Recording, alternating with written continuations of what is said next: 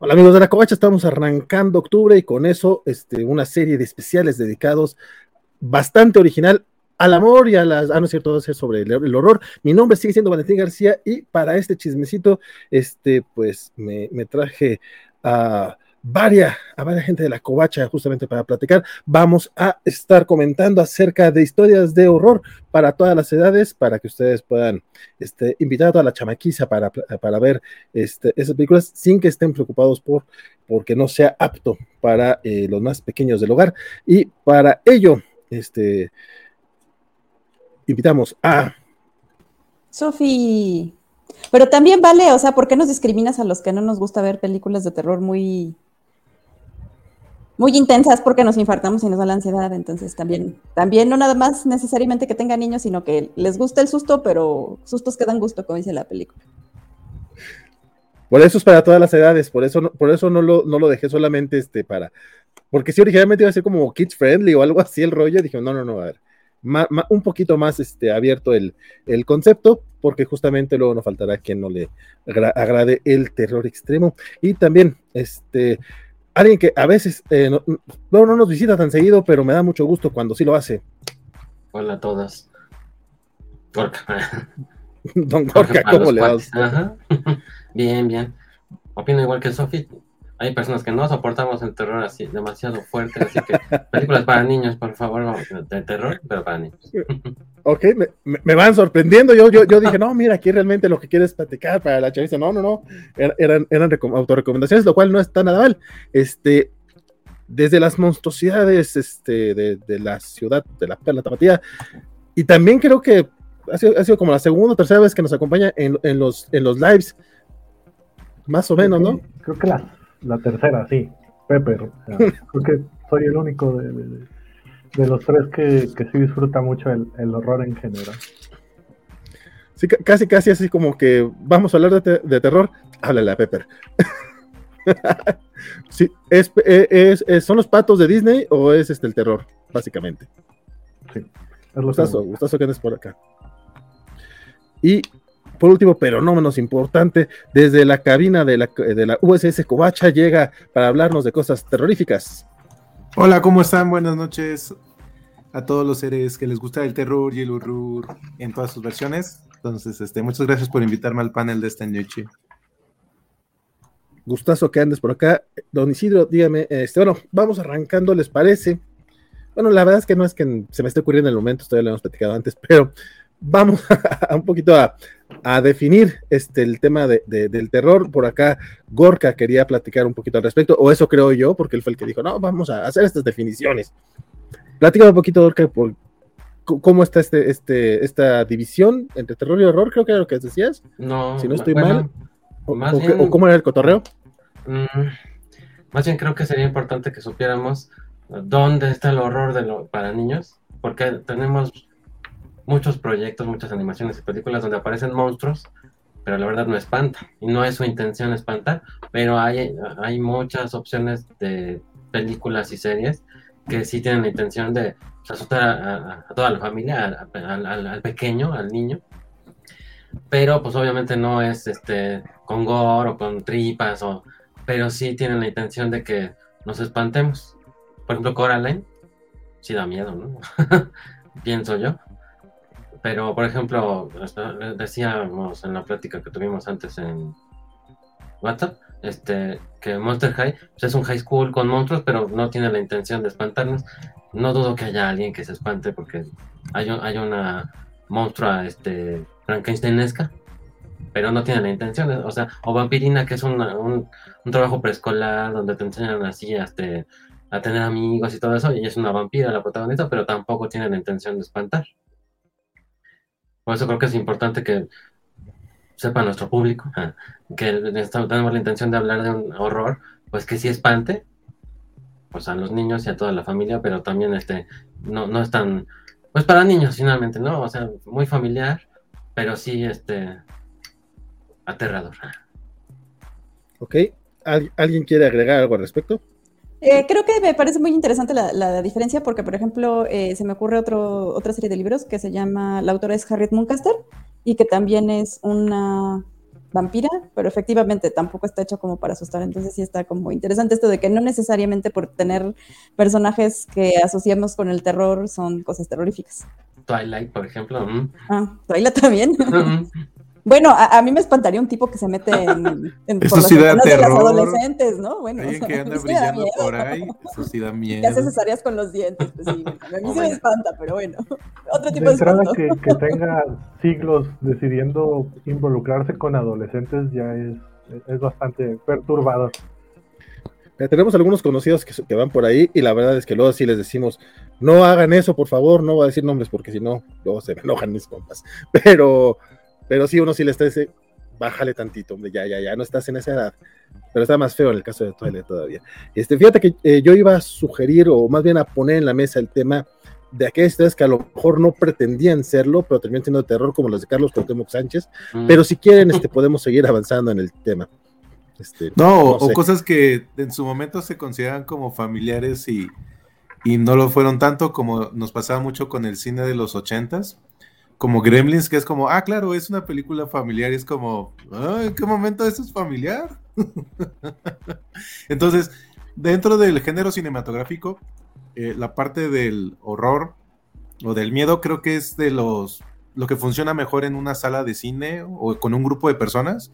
O sea, como que el amor, la parte de romántica, el género de aventura, el de ciencia ficción, sí funciona, pero esta parte de cuando empiezas a sentir que en la sala hay miedo, este, cuando tienes una buena película que, que hace ese efecto, entonces creo que eh, eh, el sentirlo de esa manera es por lo que mucha gente luego se sube a las montañas rusas para sentir ese tipo de sensaciones. Entonces, el horror creo que como género precisamente es esa parte que puedes compartir, pero al mismo tiempo quieres sentirlo en una forma segura, por así decirlo, que es lo que finalmente nos lleva a los que nos gusta estar con los sustos que nos dan gusto, es en ese sentido, o sea, es una forma de compartirlo y, y- y emocionarnos con eso. Perfecto. Salvo que quieran este, agregar algo más a este pequeño tema, eh, podemos ir pasando a lo que te toca, Chencha, ¿cómo ven? Creo que a menos de que podemos sí tengan- decir, por ejemplo, que crea ambientes, ¿no? La, la- la intención es que haya un ambiente visual, un ambiente, este, hacia donde va llevando la historia el guion, un poco en la, en la creación de los personajes y obviamente, em, pues lo que va sucediendo en la historia, ¿no? Que sí va, no solo porque haya fantasmas, sino que en realidad el ambiente y toda la situación que va generándose a través de las sensaciones que pretenden los directores, pues quien sea que lo vea, sí sienta escalofríos, digamos, ¿no? Que se le hacen chinitos los pelitos. ¿no? Eh, estás haciendo foreshadowing, a mí no me engañas, Gorka. Oh my god. Pero bueno, eh, pero bueno, con eso eh, cerramos este, este, este cortecito. Vamos, pues, a irnos a, echarle un ojillo a varias recomendaciones que nos trae la mesa esta noche. O este día, no sé cuándo estén escuchando viendo esto.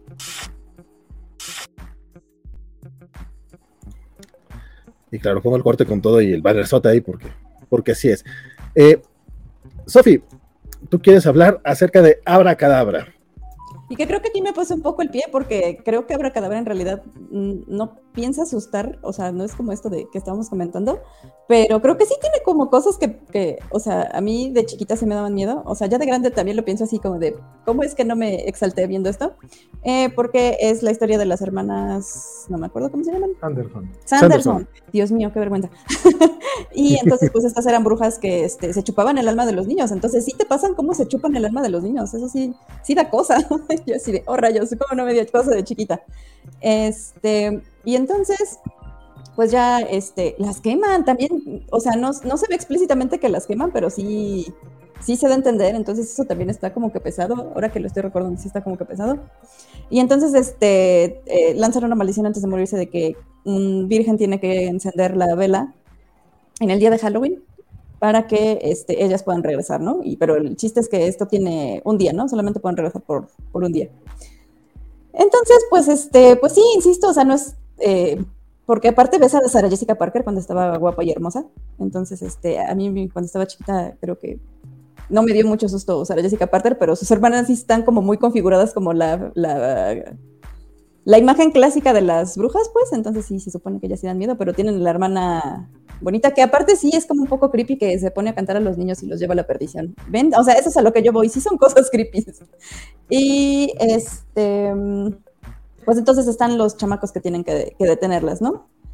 Eh, ¿Qué otra cosa? Ah, también, por ejemplo, cuando estaba chiquita sí recuerdo que me causó como mucha impresión, o sea, no tanto como horror o miedo, pero sí el, el examante de Winnie, que es un zombie. Entonces, sobre todo a mí me daba mucha cosa cuando se le caía la cabeza. y este... Ah, y también hay una escena donde las metan en el horno y yo sigo insistiendo, no se ve explícitamente, pero sí está medio creepy que se vea como metan a tres personas y las queman. Pero bueno, entonces, este, en general a mí me parece que es una película que, como, como dije, creo que me metí un poco el pie, porque en general es divertida, pero considero que sí tiene como elementos que si digo no están tan chidos como para considerarla como una película, eh, o sea, no digo chidos, sino que no son tan inocentes, por así decirlo, como para no considerarla una, una película de miedo. Y sí, también tiene una escena muy, muy icónica que es cuando se ponen a cantar ahí en un, en un baile para manipular al adulto, sí. Eso. Sí, sí. Sofi, quiero, este, digo, antes de pasar a comentarios de otras personas, porque soy un metiche que dijo que no iba a participar y aún sí voy a participar, este, una duda. Eh, tú con tu Bendy, este, no sé, cuando teníamos 5 o 6 años, bueno, no sé qué edad tenga, pero vamos a suponer que, ya no tiene 5 y 6, o ahorita que tiene 5 y 6, no sé. Eh, ¿Cómo, cómo, cómo le, pondrías esta película o cómo le explicarías ciertas cosas? Este, lo que mencionas de la, del, hechizo en el que manipulan las mentes de las personas, cuando queman a las brujas, o incluso, y, viéndome como la tía panista que, no quiero, no deseo ser, o sea, el hecho de que necesiten a una persona virgen, porque también hacen mucho hincapié en el respecto y aparte hacen como un poquito el, eh, avergonzar al, adolescente de prepa, que, que es virgen, es como, no mames, pues, tiene, tiene 16 años, o sea, bájale tantito, ¿no? No sé. ¿Cómo, era el cine, lo manejarías tú? Era el cine de los 80, sí, de hecho la vimos este, hace un par de años, creo, porque queríamos ver la, la secuela que no existe. Entonces, este, sí, me llamó la atención como mucho esas cosas, justo por eso las comentaba, porque sí las estuvimos comentando, de hecho, cuando las veíamos. Este ya ya no está tan, tan chiquita, pero sí, sí fueron como un par de cosas que sí fue así como de, oye, eso no estuvo tan chido, como, ¿por qué las quemaron? ¿Por qué las metieron en el horno? Oigan, eso está creepy. Entonces, este, pues como ya no está tan chiquita, ya no fue como tan, tan necesario explicarlo, pero sí fue como de, oye, no me había dado cuenta de que esto era como muy ochentas, ¿no? Entonces, creo que sí, creo que sí hemos cambiado como la perspectiva de qué cosas son aceptables o no para ciertos límites de edad, pero como la bendición ya pasó ese límite de edad, pues entonces no, no, no me preocupé tanto por eso. Sí, yo también la revisé en su momento cuando salió la, la secuela, pues, y obviamente nos damos cuenta de cómo han cambiado las sensibilidades porque precisamente en la, primera sí se hace mucho el chotis, hasta la hermana menor es como, claro, sé que es virgen, ¿no? Es como, o sea, la hermana chica es como, claro, ¿cómo es que estás así virgen? Es por tu culpa que tenemos este problema. Y en la versión, este, bueno, en la segunda parte, los chistes son como menos cargados hacia ese sentido, no es como de, vamos a comernos los niños en esta cosa del Walgreens, donde está este, e, el, lo de la farmacia y todo eso, entonces sí, Igual el tema del zombie este, cómo lo tienen, porque aparte ven que le cosen la boca. Entonces, este, es en esa, esa parte extraña entre, vive, vive en una extraña línea entre lo, lo, familiar y lo no familiar. Porque igual, o sea, se hacen chotis, pero tampoco hacen como mucho hincapié de, de, ser virgen, no simplemente es como, ah, eres virgen y por eso este, te necesitamos para romper la maldición de estas chicas. Pero va mucho en esta línea como lo que vimos en su momento con Willy Wonka y con Lemon, digo, con este las brujas, que esa parte de, o sea, sí son, o sea, sí hay estos seres malignos, pues finalmente las brujas y todo esto era como un beware para los niños de te va a llevar el hombre del saco. Entonces, sí tenías como que generar eso de no, no son, no tienen por qué ser amigables, pues. Entonces, yo creo que en ese sentido, Abra Cadabra, con sus asegúnes todavía creo que es algo que funciona como una película familiar, pues porque no, no, no, no llegan a cruzar esa línea, pero sí este, no es para niños muy chiquitos. Por ejemplo, la, la, versión, la segunda parte, sí es mucho más este, dulcificada en ese sentido, pero aún así sigue manejando esa parte que las brujas pues no son buena onda, o sea, si quieren cascablearse a los niños de verdad, o sea, no es un sentido como de, ah, nada más los necesitamos ahí, sino sí se los quieren, sí los quieren matar. El, el asunto con, con Hocus Pocus es que más allá de que es un vehículo de Disney, uno de los coescritores es Mick Garris, que es este como un, un- un escritor, un director, un guionista muy, muy popular en, en el cine de terror gringo. Él dirigió la, la, la versión de la miniserie de televisión del Resplandor, que tampoco existe. Es, de él. Entonces, originalmente eh, él estaba buscando con su compañero, que se me va el nombre con quien la escribió, quien la produjera. Entonces, la película siempre estuvo pensada para ser un poco más oscura, un poco más madura.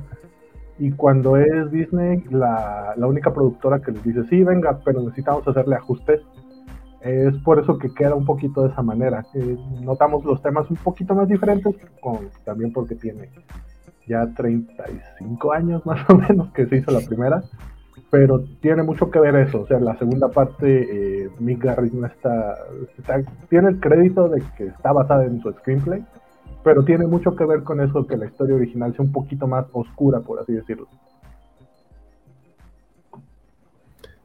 Don Gorka, ¿qué tienes que decir sobre Bracadabra? Este, que no la recuerdo. Ah, no sé si es en esa película donde vuelan en aspiradoras. Ah, Sí. creo que es de lo que Sí. más me acuerdo, me pareció muy gracioso eso, pero en realidad creo que pues, después de eso, pues las actrices, Beth Midler, Carrie Bradshaw, este, Sarah Jessica Parker y la, la otra que no me acuerdo cómo se llama. sea, eh, creo que desgraciadamente la vi en español, además, o sea, no creo que le ayudara mucho a la película verla doblada, pero lo que recuerdo clarito es que volaban en aspiradoras. y me parece muy gracioso, muy moderno. ¿Y alguna duda o comentario que tengas? Así. O ya, sí. O ya, o ya pasamos a lo, a lo que sigue. Mm, Pues lo que comentaban de la nueva, que no la vi, este, mejoró, empeoró, se va a creen que se vaya a poder quedar como una, va a haber una 3, una 4. De ¿no? hecho, ya dijeron que sí iba a haber una 3, pero Ah, no sí, existe, entonces, este, no existe. No creo que sea una, una película que dé para más, porque sí se nota que la, la secuela es únicamente para el, para el dinero. Ah, todo el mundo está, está reboteando, todo el mundo está sacando todo nuevo. Vamos a hacerlo con, con Focus Focus. Sé que existe el libro, que es en el que está basado eh, Ah. eh, la película. La verdad no lo leí, lo vi varias veces en, en librerías. Entonces no, no tengo idea mucho cómo fue la diferencia. Pero yo sinceramente no creo que dé para más. Va a salir Kim Catral, ah, no, esa es de la otra serie, y no va a salir seguramente. Bueno, eh, sí sale en, en la nueva, ¿no? Según yo. O sea, no en la nueva de Hocus Pocus, sino en la nueva de. En la que no es de Sex and the City, que tiene un nombre bien feo. Kim Catral no, Pero bueno, no creo, están es- peleadísimas, Sarah Jessica Parker like y ella, Ajá, No, sale, sí sale al final de la haciendo una llamada. temporada. Pero no hay manera, bueno, Sí, que yo sepa, es, es otro tema. Un día vamos a hacer un, un live de Sex on the City, yo creo. No, ahorita, re- ahorita revisitándola, o sea, porque la veo con mi esposa y ahorita revisitamos Sex and the City. Entonces hubo temas como de, ah, malditas estos, sí, sí funciona y esto, ah, esto se puso bien loco ya con la nueva. Pero sí, sí sale como un cameo en la última escena de ¿Ah, la sí? segunda temporada. Yo sabía que había salido, pero no sé qué tanto. Y con eso de que ya les cancelaron How I Met Your Father, a lo mejor. A lo mejor. Que de todas maneras, yo ni he visto Sex and the City, así que para qué estoy opinando. Ah, tú ves, está bien buena. No lo dudo. Y, y no, y, y- y jamás le diría que no a ese tipo de series. Al contrario, creo que es el tipo de series que me podría gustar.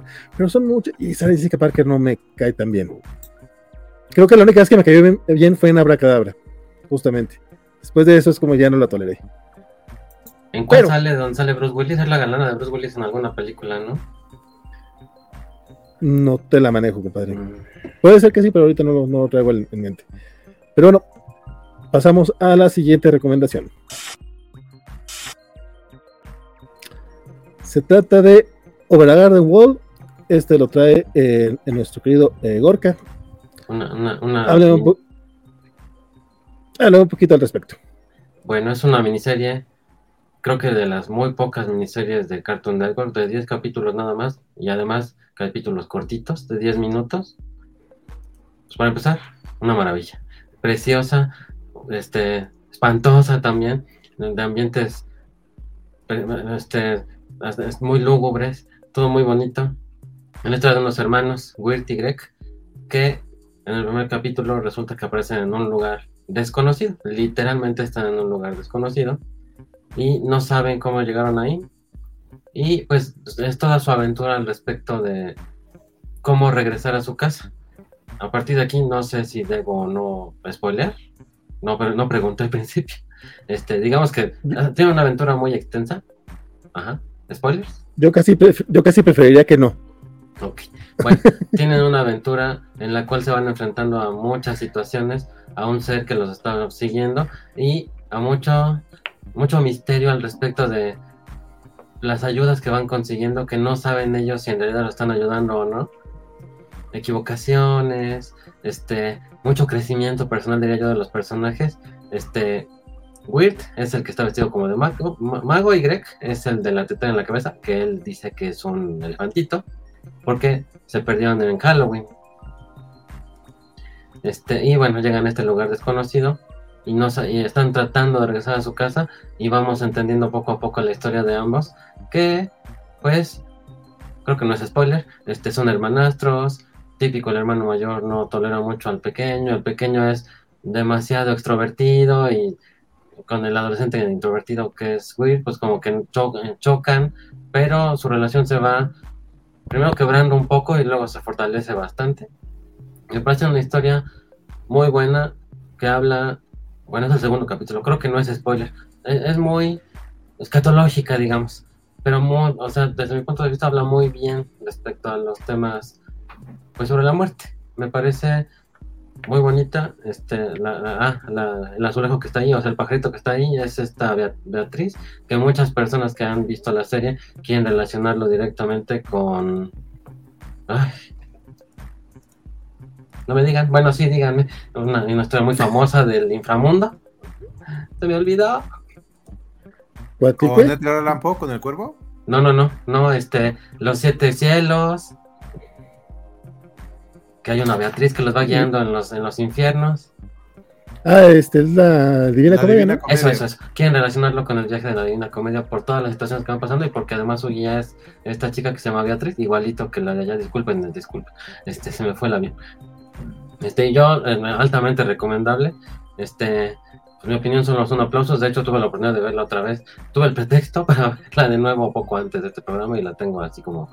Hay que hacer un programa completo de ella porque es muy buena en todos los aspectos posibles, en la música, en la creación de personajes, en los ambientes, en los villanos, en los que no sabemos si son villanos, todo está muy bien.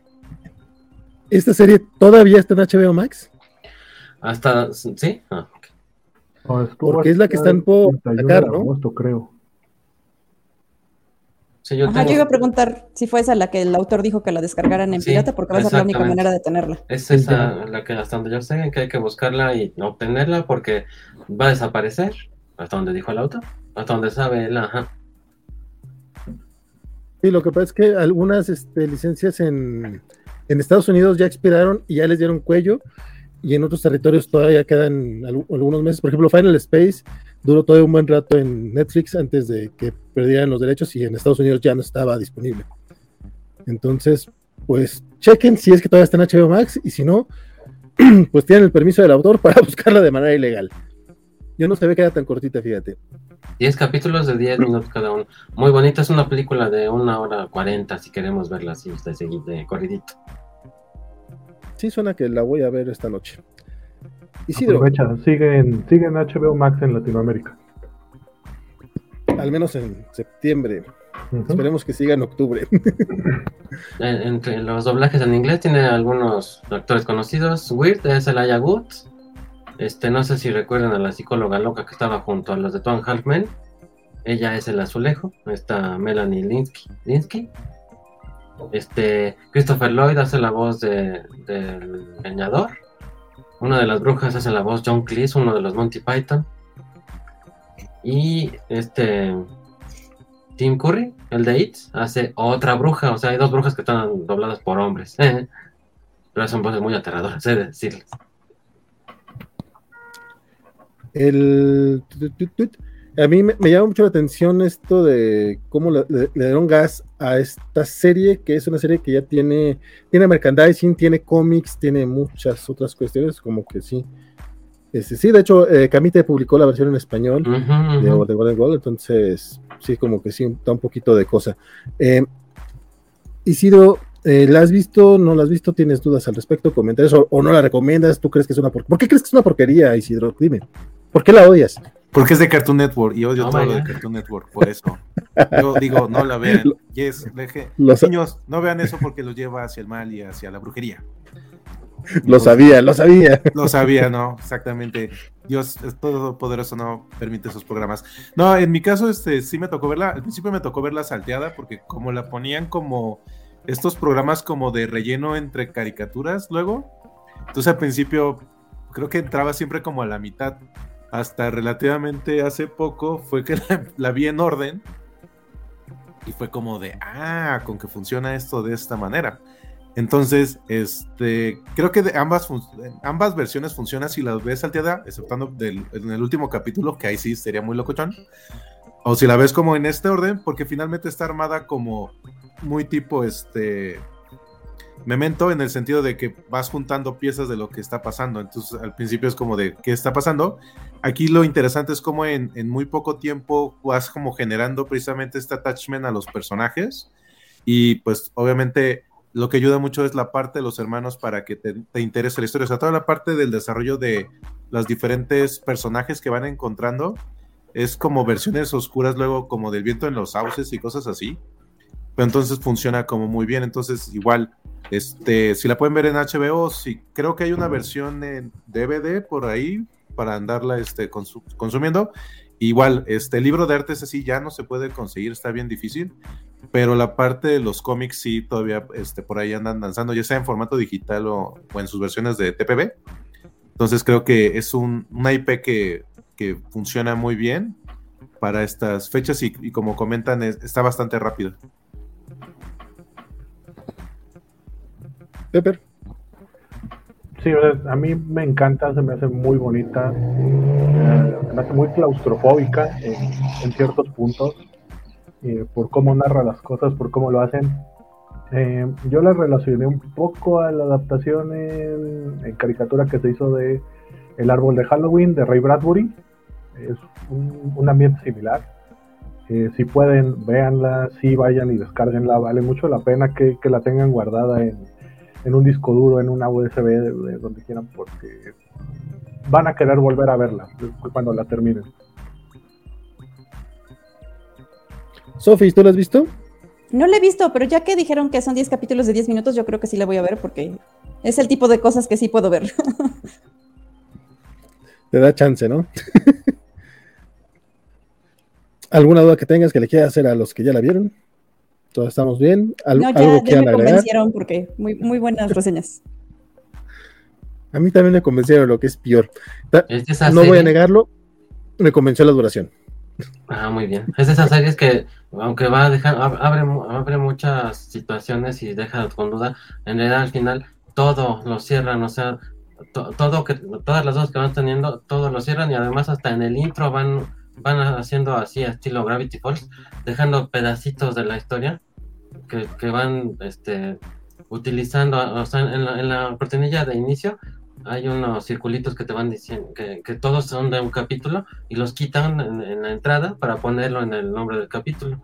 Y muchos detalles así en los fondos y todo que van indicando pues muchas situaciones que van a suceder. Pero esta es tan buena serie que ya hay muchas este muchas personas que conjeturan muchas cosas al respecto del final y de lo que va pasando. O sea, les apasionó, a todo el mundo le gustó tanto que dijeron, ah, no, se me hace que es por esto, no, es por esto otro. Y considero que eso pues habla muy bien de ella. Agradezco muchísimo que hicieras malabares para no spoilearnos el final. lo noté, lo noté. Este, bueno, con eso cerramos este, este, esta partida del bloque para continuar.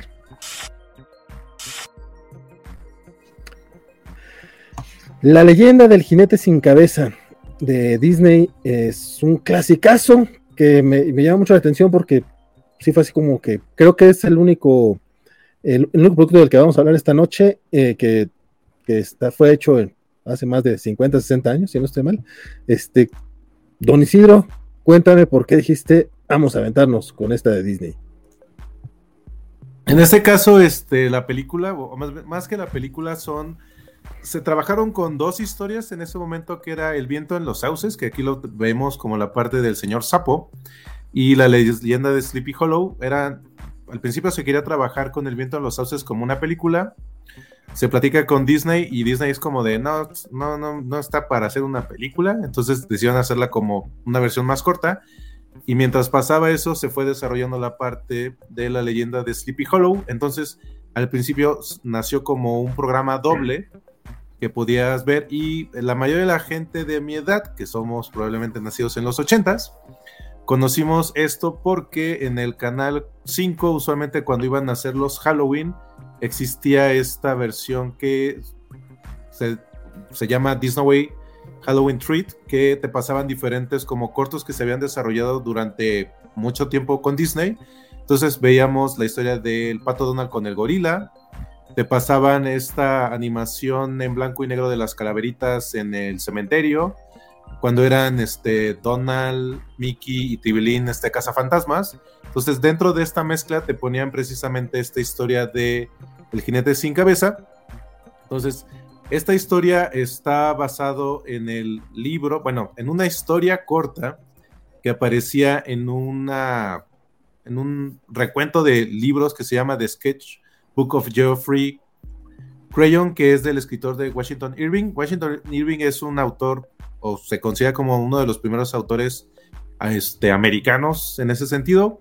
Hizo también la parte de Rip Van Winkle, entonces dentro del folclore norteamericano es un autor que se le ha considerado como parte del primer autor realmente americano, porque esta historia es de 1820, en el cual precisamente se hablaba de este personaje que conocemos como el jinete sin cabeza, y el profesor Icabot, en el cual llega a un pueblo y se enamora de la única muchacha guapa que está este, en el pueblo. Y entonces, en este caso, este, para atraer más personas en la versión en inglés, este, se contrató al que era en ese momento un cantante muy famoso que es Bing Crosby y en, en la versión latinoamericana que se hizo en los 50s, el que hacía el doblaje de, de las canciones o, del narrador, porque realmente toda la historia está narrada, casi no hay diálogos de los personajes, es por Tintán. Entonces Tintán este, fue de junto con el libro de la selva y los aristogatos, fue de los doblajes que hizo para, para Disney. Adicionalmente, la parte de las canciones las trabajaron, los coros los trabajaron un trío de este, cantantes de Tampico que se llaman Las Tres Conchitas y toda la que fue la adaptación la hizo Edmundo Santos. Entonces, eh, pasa como lo que sucede con la canción de los elefantes en Dumbo, que es más siniestra la versión en español que la versión en inglés. O sea, la versión en inglés hace mucho un juego de palabras sobre este jinete que te va a robar la cabeza, pero la versión en español sí habla del demonio y que te va a pasar algo. Y este, entonces, si ponen las dos canciones, es muy interesante y no se hizo un redoblaje muchas de las películas de Disney se hicieron redoblajes, este, no creo que fue a finales de los 80s o principios de los 90s, por un tema de derechos de autor. Por ejemplo, a Mamá Lena, este, no le, no, le querían dar este, sus regalías por, este, por la Cenicienta. Y entonces se, hubo un redoblaje, pero este parece que sí lograron llegar a un acuerdo con la familia de Tintán, entonces no se hizo el redoblaje y se hizo un doblaje después para España, por el que se conoció durante mucho tiempo fue el doblaje de Tintán. Entonces, como funciona esta película, este, tenemos a, Icabot, que va a buscar a, bueno, se enamora de Katrina y otra persona que este, se llama, ahí se me fue el nombre, este, no me acuerdo si es Huesos o, o Rompehuesos, que si ustedes ven al personaje, se tomó luego como referencia para este Gastón. Entonces ustedes ven a Gastón y al no al villano, pero a la otra persona que le interesa a Katrina, tal cual es como el abuelito de Gastón. Y Katrina, todo su diseño que ella tiene, tiene ciertas referencias con este, el personaje femenino que salía en Pecosville. Entonces, ya saben que en esa época se reutilizaban cosas. Entonces, este, si ven Pecosville y ven a Katrina de este, del jinete sin cabeza, se parecen mucho. Entonces, este corto está rápido, pero considero que tiene todo lo que tiene que ver para una historia de suspenso y esta parte de terror.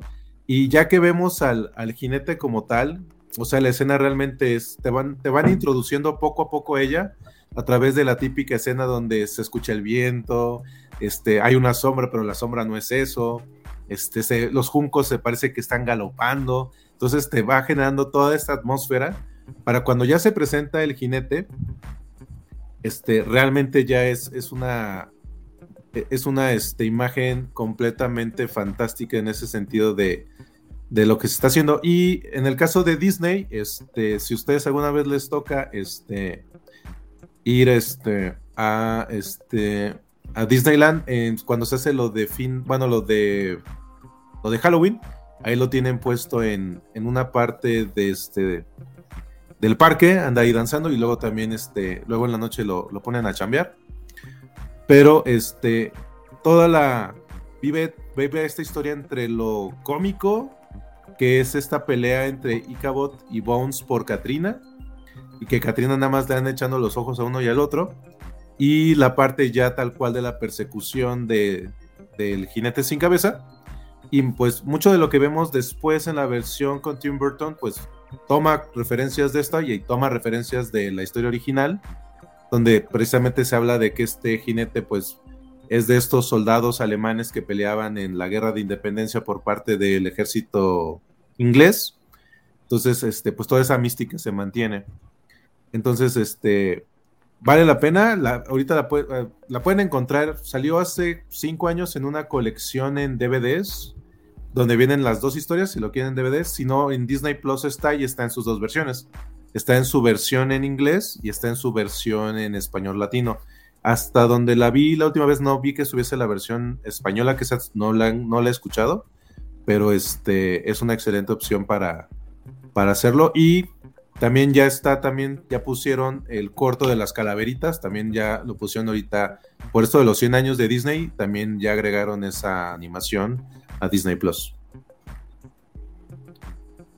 Perfectísimo, don Isidro. Fíjate que justo te iba, a preguntar respecto al doblaje, que mencionas que hay una versión, este, un redoblaje español, porque parte de la gracia de, los dos cuentos es que el la de los sauces es este, británica y en, la versión en inglés tiene justamente el acento británico y el Deep Hollow tiene el acento americano.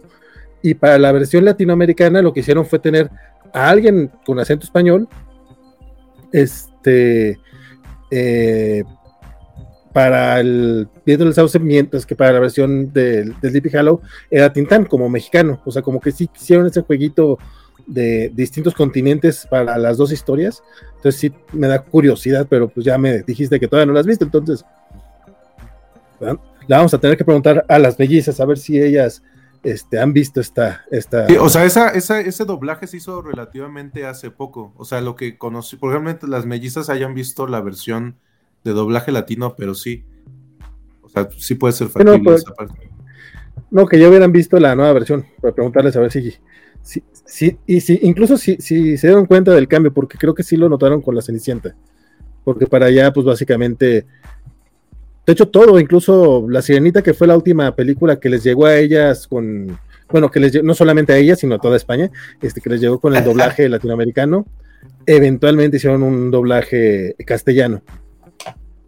Sí, sí, que a partir de La Bella y la Bestia ya hay doblaje castellano, ya no les tocó que les llegara el doblaje latino, pues ah, y sí, gracias. Eh, lo que pusiste, Valentín, de Brown Bones, así es, Brown Bones es el arquetipo que después vamos a ver en su máxima expresión como Gastón.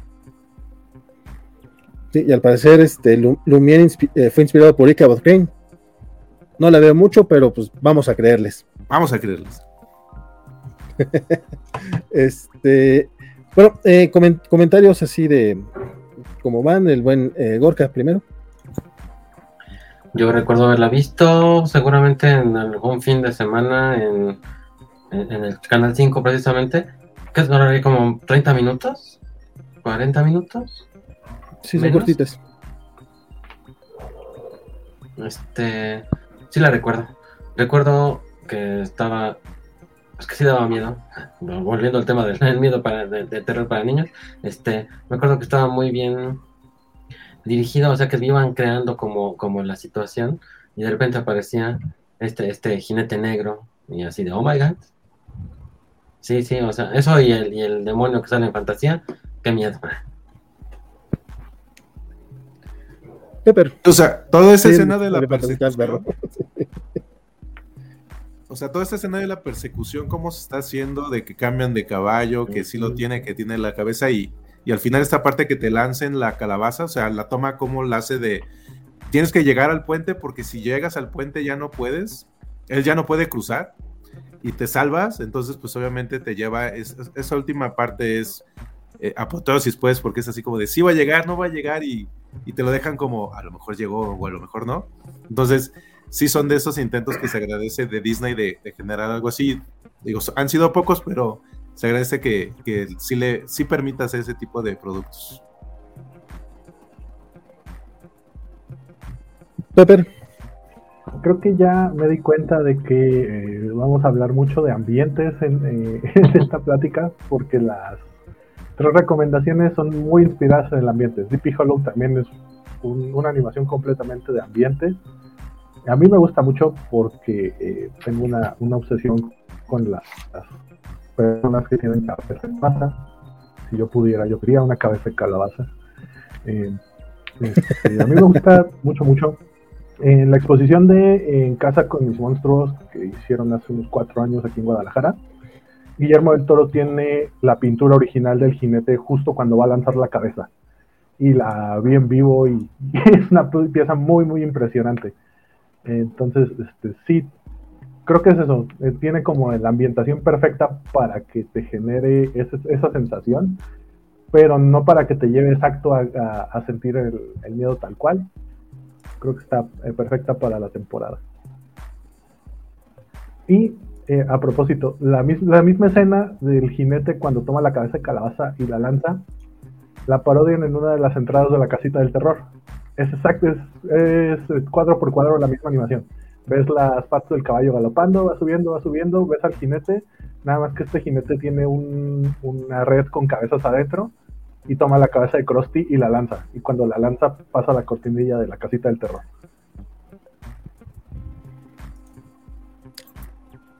Sofi. No, pues yo, yo sí no lo ubico porque creo que soy demasiado joven para eso. Ah.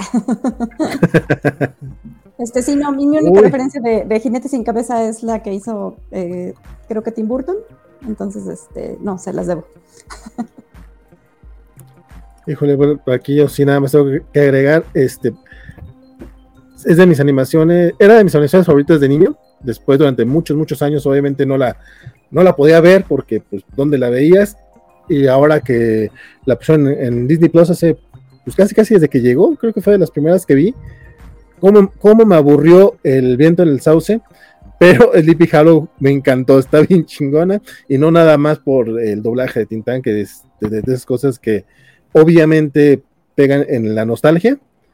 Y la canción, la canción de- del jinete está tétrica la cosa, o sea, es de las, pues, es de las, digo, ahorita no la traigo así que, no, no, no es de las que recuerdo como las del Rey León, pero la vi muchas, muchas, muchas, muchas más veces, pero sí, sí, el con esa, cu- cuando lo sugirió Isidro, dije, ay, qué bueno que van a hablar de esa, no se me había ocurrido, y, y lo merece, lo merece sin duda algo quieran agregar antes de, de- de pasar al, al siguiente, a la siguiente recomendación. Nada más, perfecto. Next. Pepper, nos traes recomendación de Monster Squad. Así es. Cuéntame un poquito de qué es esto. Soy una persona más de monstruos que, que de atmósferas. Y mm, creo que la gente que me conoce lo sabe, no, no, no es un gran secreto que mis monstruos favoritos son los monstruos de la Universal. Eh, los ven, están allá atrás, casi, casi todos. Eh, entonces, esta película es un acercamiento a esos monstruos porque son eh, justamente la selección. Es eh, Drácula, eh, Frankenstein, la momia, el hombre lobo y la criatura de la laguna. La película a mí me gusta mucho porque la vi cuando tenía, no sé, la edad más o menos de los protagonistas, que es alrededor de entre 10, 11 años. Eh, para no entrar como mucho en detalles y soltarles muchos spoilers, eh, los niños encuentran un diario eh, que resulta ser el, diario de Van Helsing. Pero el libro está escrito en alemán porque pues, es el diario de Van Helsing. Y no saben alemán, entonces tienen un, un, vecino que literal la gente le dice el alemán loco. Y van a buscarlo. Eh, resulta que este señor es un sobreviviente de un campamento de concentración y les ayuda a, traducir el libro. El libro habla del amuleto, el amuleto que tiene Drácula, que, que, es como una especie de poder de balance entre el bien y el mal en la Tierra. Y en una noche, que, que es particularmente en la noche de Halloween, el amuleto es vulnerable. Y al ser vulnerable, Drácula lo puede obtener y si lo obtiene va, va a poder controlar la Tierra. Entonces, por azares del destino, Drácula vive en la misma ciudad que los niños porque detecta el amuleto.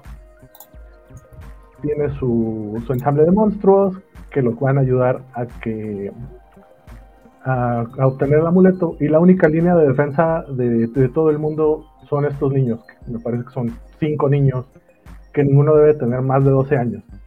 Entonces es una experiencia de, los niños enfrentándose a lo que ellos ven a diario en la tele, porque son un grupo de niños que se llaman The Monster Squad, porque son fanáticos de las películas monstruos. Eh, a mí me gusta mucho, mucho. Creo que una vez más deja en claro que salvo Drácula, el hombre invisible y quizá la, la versión humanizada de, de, la momia, los monstruos de la Universal no son malos por ellos mismos. Siempre hay un, un factor externo que, que, los hace actuar de esta manera. Eh, en este sentido es Drácula el, el, líder de todos que los está controlando. Eh, um, si los ven, aquí están en la imagen, todos los monstruos están rediseñados, son la base es la de los monstruos de la Universal, pero todos tienen un algo diferente. Eh, el, diseño de la criatura me gusta mucho, se ve más como una piraña que a lo que estábamos acostumbrados de ver. Eh, el hombre lobo se parece un poquito a los hombres lobo de las películas de, de la Hammer, no tanto a, a Lon Chaney Jr. Y en sí, eh, para mí es una película como perfecta para que conozcas a estos monstruos, porque no te van a contar el origen de todos. Es como los niños saben por qué existen y más o menos van a explicarle a la hermanita que es la que no los conoce, que es quien encuentra el diario de hecho. Y ya, o sea, de ahí en adelante es bueno, son estos, conócelos, porque esta noche tenemos que detenerlos. Y, y, básicamente es esa fantasía ochentera que tienen ahorita muchos adultos de en, en los ochentas podíamos salirnos de la casa todo el día y nuestros papás no sabían dónde estábamos y no les importaba y no les preocupaba y todo estaba bien porque es básicamente lo que le pasa a estos niños desde que descubren que los monstruos estaban activamente buscando el amuleto hacen su plan toman sus armas se salen de su casa y pasan fácilmente un día y medio afuera de su casa y ninguno de los adultos a su alrededor parece notar que los niños no están. Entonces, yo creo que esa es la verdadera parte de terror de, de, de la película. Pero en sí es, es, una película muy. No es muy violenta. Tiene una escena en particular que no, no les voy a spoiler, que, que podría considerarse eh, violenta, pero no hay sangre. Entonces, es, es como un elemento más de, de, la acción. Pero sí, es como un acercamiento perfecto a los monstruos clásicos de, del cine. Oye, en IMDB viene como una pandilla alucinante. ¿Es el nombre Así español o mexicano? Es, es ¿Y en México cómo lo pusieron? En Latinoamérica me parece que se llama el, el Escuadrón Antimonstruos. También tiene, tiene, tiene, sentido realmente porque van a pelear contra los monstruos. Uh -huh. Una pandilla alucinante, no me suena a nada realmente. A, me suena todo menos a que van a pelear contra los monstruos de la Universal. Este, Gorka, ¿la has visto? ¿La recomiendas? ¿O, este, o te está cayendo nueva la recomendación? Yo creo que más bien a, buscarla, porque es así, no, no la conozco. Conozco los monstruos de bolsillo, ¿cuentan? No, ¿verdad? no, creo que eran un poco distintos. Este, ¿algún- ¿alguna duda que, que tengas que le quieras hacer a Pepper sobre ella? Mm, Se vale, no, eh. O sea, también luego los pongo ahí como que en el spotlight y Si quieres, Pelea, este, pelea, la voy pensando y que alguien más opine. Isidro. No, esa yo no la conocía. Digo, a mí también me caen muy bien los monstruos de Universal. Este, pero si no, no la tengo en, no la tengo en el recuerdo. Probablemente la vaya a ver y probablemente ya que la vea me vaya a acordar de, ah, claro, esto yo lo había visto. Ah, claro, los Pero monstruos de siempre- bolsillo- Perdón, perdón. Monstruos de bolsillo, sí, también. Pero, pero los monstruos de Universal creo que es, es esa parte que ya está en, en la mente, en, en la- en el colectivo, de, de cómo se tienen que ver esos personajes. Entonces, este, siempre es agradable verlos chambeando juntos. Este, no, yo tampoco lo he visto y yo sí tengo una duda. ¿Qué tal está de ritmo? Porque de repente, por ejemplo, a mí me pasa mucho que sí veo películas de los ochentas y sí como que me duermo. Mm, De hecho, creo que ah, la película se cae un poquito al final, pero todo lo que pasa desde el inicio eh, tiene un muy, muy buen ritmo. Perfecto. Este, yo la verdad es que tampoco la traía para nada en el radar. Y mi duda es, este, ¿esta la rentabas en, en Videocentro o algo similar? ¿O la pasaban en algún canal? ¿Dónde, dónde la viste tú?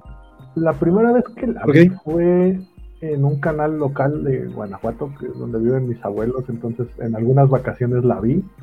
Luego de pura casualidad la encontré en el videoclub de cerca de la casa, entonces por eso la tengo como más fresca. Eh, no está en ningún servicio de streaming, eso sí. Eh, hay que buscar medios alternativos para verla. Entonces, ese sería el único problema. Suena que podría estar en YouTube. Como que de, de- de ese tipo de películas. Sí, no, está, se, se ve bonita la idea. Se, se ve bonita. Bueno, eh, si no hay más que agregar, next.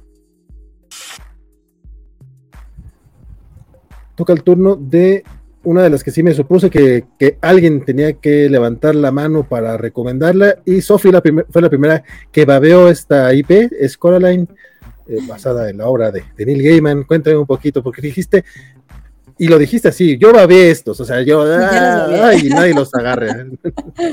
nadie y los me, faltó toca. el, me faltó el GIF de Stitch así. eh. Este, sí, porque justo es de las que tenía yo muchas ganas de ver, pero me costó trabajo encontrarla en este plataforma. Eh, la rentamos en, YouTube, porque si no, en ninguna otra plataforma la encuentras. Eh, y es este, la historia de esta niña Coraline, que eh, no recuerdo por qué llega a vivir a donde llega a vivir, pero sus papás se mudan porque eh, su papá está escribiendo un libro y pues ella se va por una puertecita a un mundo paralelo donde está su otra mamá, ¿no? Y yo tenía muchas ganas de verla porque, este, para empezar, eh, hay un cuadrito que es muy famoso, que es un meme, que es cuando el papá está en la computadora y se voltea a ver a, a Coraline y este, así cuando está todo ojeroso. Y me dio mucha risa. Y dije yo, eh, meme. Y también porque eh, había leído que no estaba como tan, o sea que yo no he leído el libro, entonces no puedo saber si el libro es como familiar o no, pero sí había visto algunas reseñas que decían que sí estaba como un poquito espantosita como para, para niños pequeños, entonces sí, definitivamente siento que no es para niños pequeños, eh, pero creo que sí es family friendly, porque aunque sí, o sea, a mí sí me causó mucha así como esa sensación así como que de, ay, qué miedo, o sea, así como de horror, o sea, así es como, como estaban diciendo, ¿no? O sea, que es más como el ambiente que genera, sobre todo la otra mamá sí me dio mucha cosa. Este, a la bendición no le dio nada de cosa, creo que terminé yo más como con ñañaritas que ella, entonces este sí fue así como que, como que qué miedo, pero...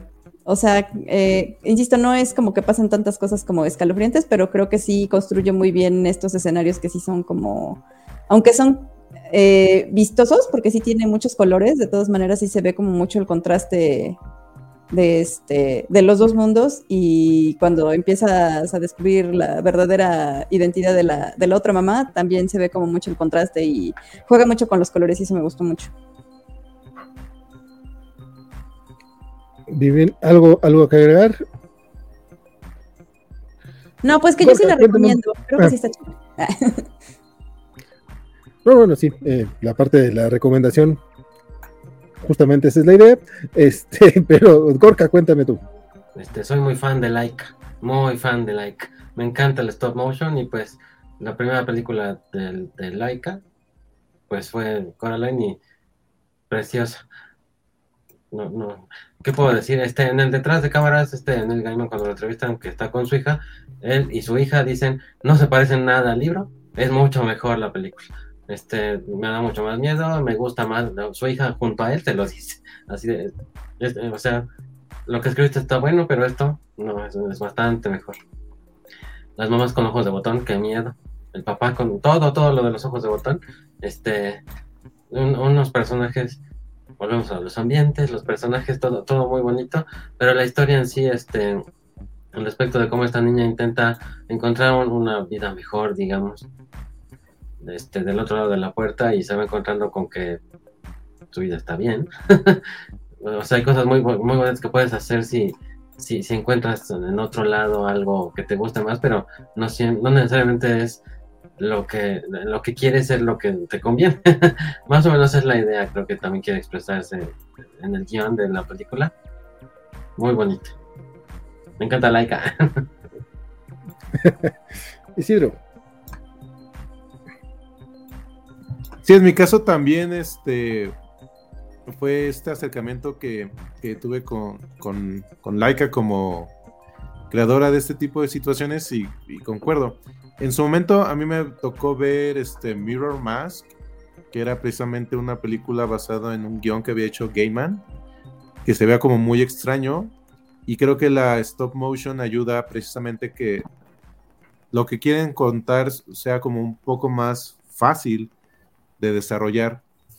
Entonces, como, como técnica para poder llevar a cabo esta historia. Entonces, este, concuerdo, el, el libro y la historia son formas diferentes de contarlo. Creo que en, en ambas la, la, idea es muy parecida, la, la, forma de desarrollarlo sí es diferente. Este, yo con los chicos todavía no he visto Coraline, apenas lo estamos este, leyendo para ver qué tal este, lo adaptan, pero creo que todo, toda esta parte de los niños fantasmas, este, las señoras que viven ahí en, que tienen el circo ahí adentro, el gato, este, toda esta parte de los colores como, y, sobre todo creo que lo que ayuda mucho es esta parte que, que vamos a ver después consecutivamente con Laika, tanto con Paranormal como con las siguientes animaciones. Esto que no es como completamente perfecto o no son completamente simétricos su, su diseño de lo que está haciendo, ayuda precisamente a hacerlo. Entonces, la música que se, que se desarrolló para la película también es algo como muy, muy, muy bonito. Los libros de arte de, de, Coraline todavía por ahí los pueden encontrar. Luego han hecho como reediciones. Hace poco hubo una exposición en Estados Unidos de, de, lo de Laika, entonces han aprovechado como cuando hacen la exhibición, vuelven a imprimir los, los libros de arte.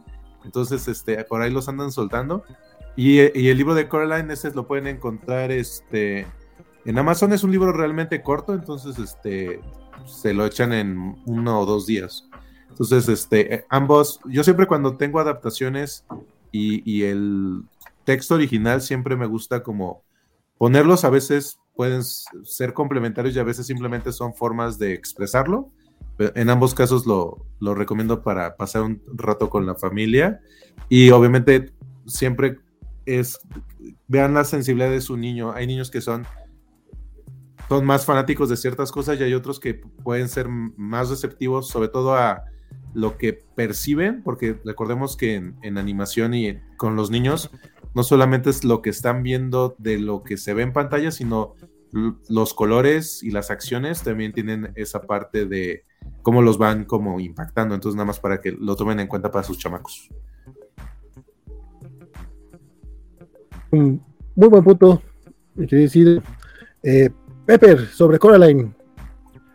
Eh, creo que vamos a volver a lo mismo de los ambientes. Y a mí me gusta mucho. Leí el libro más o menos cuando salió la película porque quería como saber eh, qué tan similar era, iban a ser. No me acuerdo mucho, la verdad, porque tiene 14 años que salió la película.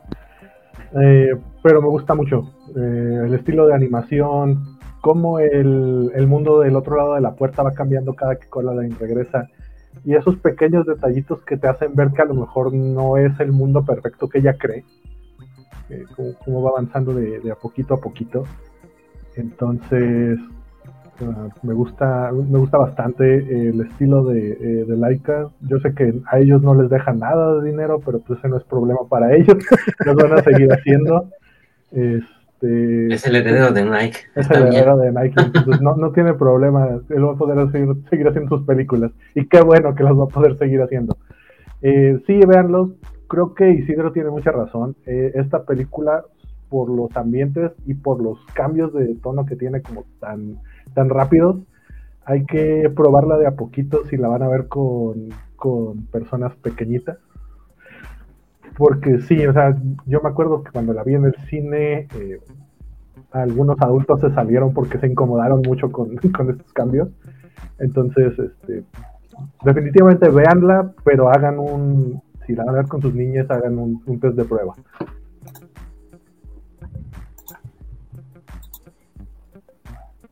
Tengo añísimos sin verla, pero me acuerdo cuando la vi me gustó mucho toda la parte de- de los ojos de botón. Neta, no hay nada más terrorífico que eso. Bueno, quizá las, la- las gemelas de, del, del resplandor, pero fuera de eso no recuerdo nada más. Eh, no dan tanto miedo, nada más quieren jugar contigo para siempre. Exacto, para siempre.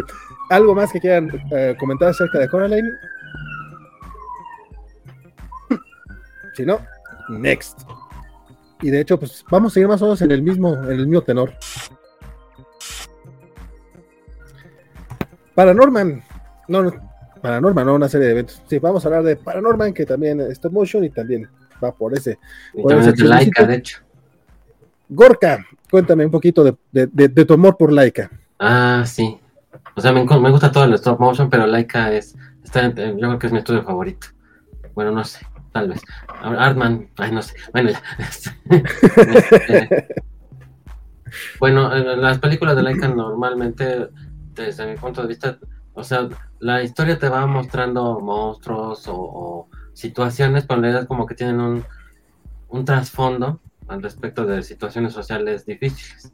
Este es el caso de Paranorman, que pues, es, el- es un niño normal que de nacimiento tiene la habilidad de ver fantasmas y, hablar con ellos. O sea, los fantasmas también lo ven a él y, y vive en, en dos mundos, digamos.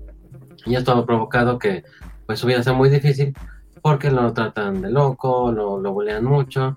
Tiene un único amigo que la experiencia con su amigo es que su amigo, pues básicamente también vive boleado, pero él es, es gordito, pero no le importa, o sea, él ha decidido vivir su vida pues con todo y el bullying y ser feliz.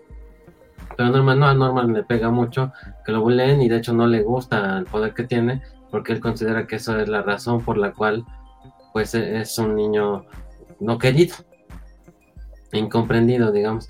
Habla mucho con su abuela, que es un fantasma, y, un día se encuentra, bueno, más bien lo encuentra un, otra, alguien de su familia que fue muy menospreciado y vive fuera del pueblo, y resulta que le tiene que dar una misión, porque hay una situación que va a suceder muy pronto, que sucede, no recuerdo qué cantidad de años, pero sucede cada cierta cantidad de años que tienen que ayudar a que un fantasma no se libere.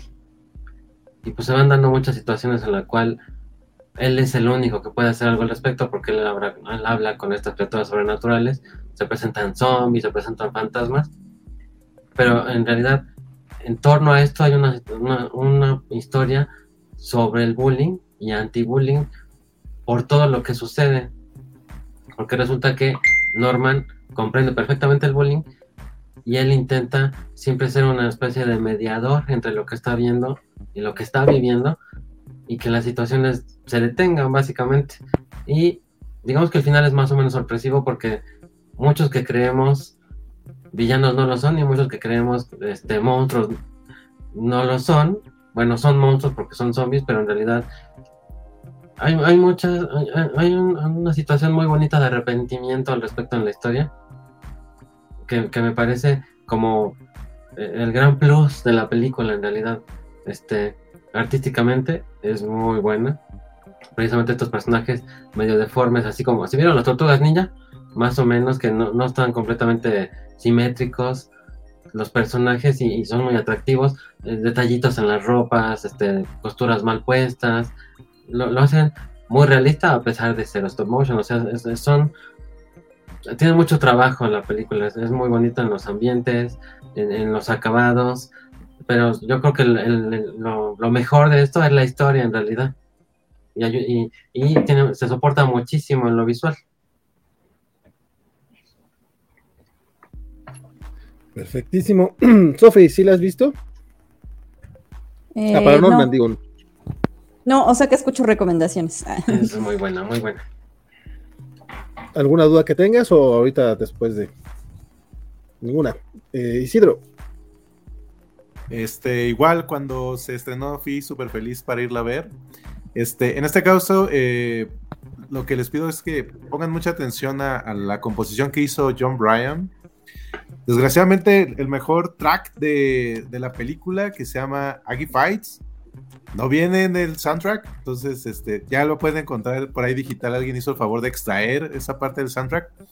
Pero la música que se utiliza por parte de este compositor para darle este, toda esta ambientación a lo que vemos con Paranorman, esta discusión que él tiene con aceptarse en lo que es, el mismo pueblo, este tipo de cosas que vemos que va muy en el, en el sentido norteamericano de este doble bracero o doble este moral que utilizan luego este en general todos los humanos, pero creo que más en el público norteamericano de qué es bueno y qué es malo.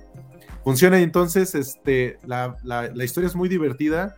Por ahí sí pueden también, todavía sí existe la página de, de, la película, había una opción donde podías utilizar la animación, o sea, venía como un, venía un, para que hicieras la animación con los zombies que salen, podías hacer como pequeños videos. Entonces, si la página sigue activa, porque luego muchas páginas de las películas luego siguen vivas porque nadie se les ocurre bajarlas. Entonces, este, tenía esa opción en, su momento la película, su página de internet de estar jugando con la animación. Y este, igual, este, el libro de arte sí lo pueden conseguir, ese me lo acaban de regalar hace poquito. Entonces, este, si la pueden ver, véanla. Y este, hay la única advertencia, y eso este, es un chiste que, que manejan sobre el gusto de una persona sobre de otra. Entonces, este, nada más, si son muy este, persinados, este, igual dura como 5 segundos ese tema y es más o menos lo que pasa en Lightyear de esa referencia, pero es muy graciosa ya que la piensas.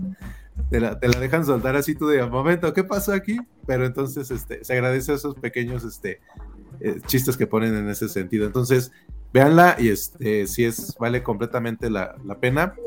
Y solamente ahí, eh, conforme se va acercando al final, sí tenemos unas escenas un poco intensas con, eh, con el personaje que, que, es como el antagonista o no antagonista de eso.